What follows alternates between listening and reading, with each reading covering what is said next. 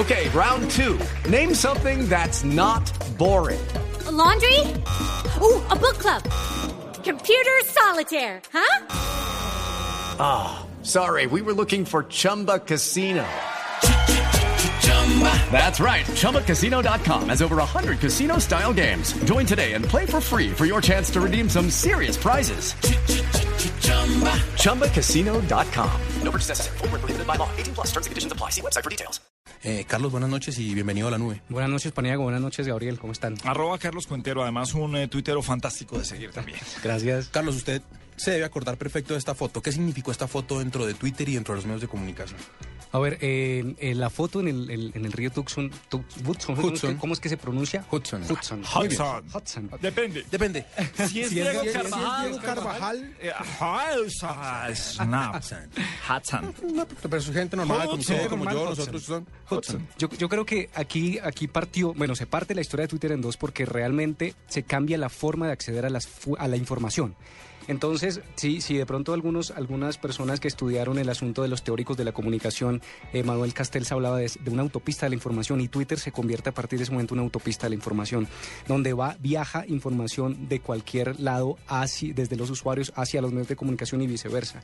Lo importante aquí es que eh, los medios de comunicación no tienen la exclusividad, la tiene un usuario, un usuario que está en el lugar de los hechos, que toma una fotografía y la envía por Twitter, su cuenta personal, y los medios de comunicación retoman esa información porque no está el periodista cubriendo la, no está el periodista cubriendo los hechos, es un usuario cualquiera que se convierte en fuente de información en ese momento. Entonces aquí empieza una cantidad de momentos históricos, por supuesto, pueden ver, pueden ver en esas fotos el, en la reelección de Obama, pero, pero más Ah, allá. es una foto también muy pero, importante. pero, pero antes, pero fíjese que, que cerquita lo del río Hudson, eh, eh, nosotros tuvimos nuestra propia histori- eh, historia en Twitter. eh, en Colombia sucedió con la operación Jaque. Si usted recuerda la operación Jaque, los medios colapsaron, los medios de comunicación en Internet colapsan en el momento de la operación Jaque. Porque todo el mundo entra, se cuelgan los servidores y los medios terminan Sí. cayendo. Y terminamos los medios de comunicación. Yo trabajaba en ese momento del diario El País informando a- a- en Twitter. Y eso ocurrió hace cinco años. Eh, ¿Qué hicimos en elpaís.com.co, en el medio en el que yo trabajaba? Redireccionamos la URL a un blog y embebimos Twitter. Eso no se había hecho hasta ese momento y Twitter era, era algo que, que no se usaba ¿Qué realmente. embebimos Twitter? Ok, eh, eh, eh, pusimos un feed o un, eh, un ¿cómo le llamamos? En, Jalamos en ese Ok. blog el contenido que publicábamos El en contenido que Twitter. publicamos en- a punta de trinos empezamos a narrar la operación Jaque. Y eso sucedió durante unos 15, 20 minutos que estuvieron eh, caídos los medios de comunicación. Luego ya sube el tiempo, suben otros medios el espectador. Y esa fue nuestra, digamos que fue nuestro histórico en Twitter porque empezamos a usar Twitter para compartir información. Pero también, pero también ha sucedido en otros, en otros escenarios, no solo, no solo en Colombia, sino por supuesto en el mundo. Yo recuerdo también eh, eh, un un poquito más adelante, en el 2011, el- el- la tragedia en Fukushima, en, en Japón. Sí, claro. Entonces, como también a partir de Twitter empiezan los usuarios a compartir información. Yo también estaba cubriendo esa información.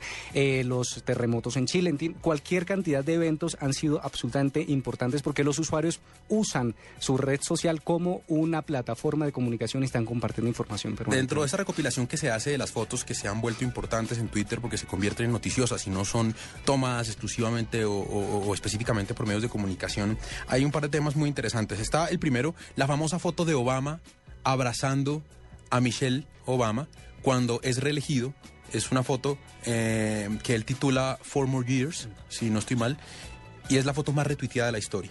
La foto se convierte, por supuesto, en una materia prima eh, de los medios de comunicación y muchos la publican. Y también sobre los atentados en Boston. También era poca la información que había en esa maratón, que eso, si no estoy mal, fue pues el año pasado en junio. Eh, había muy poca información sobre el tema y también los medios de comunicación tuvieron que nutrirse, no solamente, hay que decirlo, también de los medios locales, sino de lo que estaba pasando en redes sociales.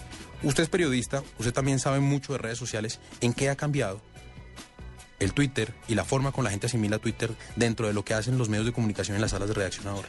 Yo creo que, lo que el, gran aporte de Twitter es que cambió la forma de los que, en que los periodistas acceden a la información.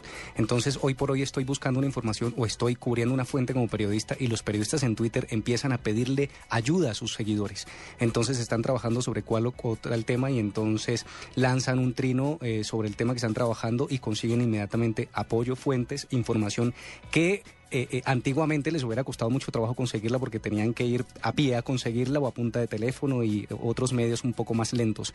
Pero lo que permite eh, Twitter es una inmediatez de los usuarios que están allí en el lugar de los hechos y que pueden aportar información, tanto informaciones de última hora como información de contexto. Carlos, el filtro antes de acabar el mundo por basarme en los tuiteros, por basarme en tuiteros que se dedican a inventar noticias falsas, a hacer fotomontajes, a tener páginas de internet como las que hemos hablado, estos que se inventan unas noticias, el criadero de enanos que cerraron en Colombia. Eh, ¿Dónde está ese filtro? ¿Dónde está ese riesgo? ¿Hasta dónde se arriesga uno cuando, cuando uno se fija en esas fuentes? El, periodista tiene, todo, tiene, tiene toda la obligación de verificar y contrarrestar las fuentes, contrastar las fuentes. De lo contrario, pues está haciendo mal su labor. La fuente puede venir de donde venga, puede venir de cualquier medio, cualquier formato, pero el periodista tiene que verificar y contrastar esta información. Aquí, dudar. El presidente se ha equivocado anunciando la muerte fue de la senadora de, Gilma Jiménez. Gilma Jiménez. Una mala información se la dieron al presidente. El presidente luego de que en Blue Radio habíamos negado, porque estaba muy mal, pero teníamos información directa desde la clínica del country, de que no había muerto. Sin embargo, el presidente la trinó tomamos como fuente al presidente. Por eso el filtro, porque podemos acabar el mundo. Tomamos como fuente la presidencia de la República. Y luego, antes de que presidencia se retractara o aclarara, tuvimos que retractarnos nosotros con la información de primera mano que teníamos. Sí, Gabriel, pero es que aquí es donde la, duda periodística tiene que llegar y es que era la fuente autorizada del presidente para hablar de la muerte de Gilma, quizá no era un familiar cercano a ella. Entonces, aquí pecamos también como periodistas de asumir que el presidente era fuente autorizada para hablar de la muerte de una persona. Bueno, pues ahí está el tema de las fotos en Twitter, de la foto del río Hudson que cambió la historia de Twitter y los medios de comunicación. ¿El río qué? Hudson. No, pero si lo dice Diego Carvajal. Ah, bueno, sí, otra cosa. Sí, es otra cosa. Y estuvo con nosotros Carlos Cuentero, arroba Carlos Cuentero, Carlos García, editor de participación y de redes sociales en ICCK. Carlos, gracias por Muchas estar gracias y buenas noches.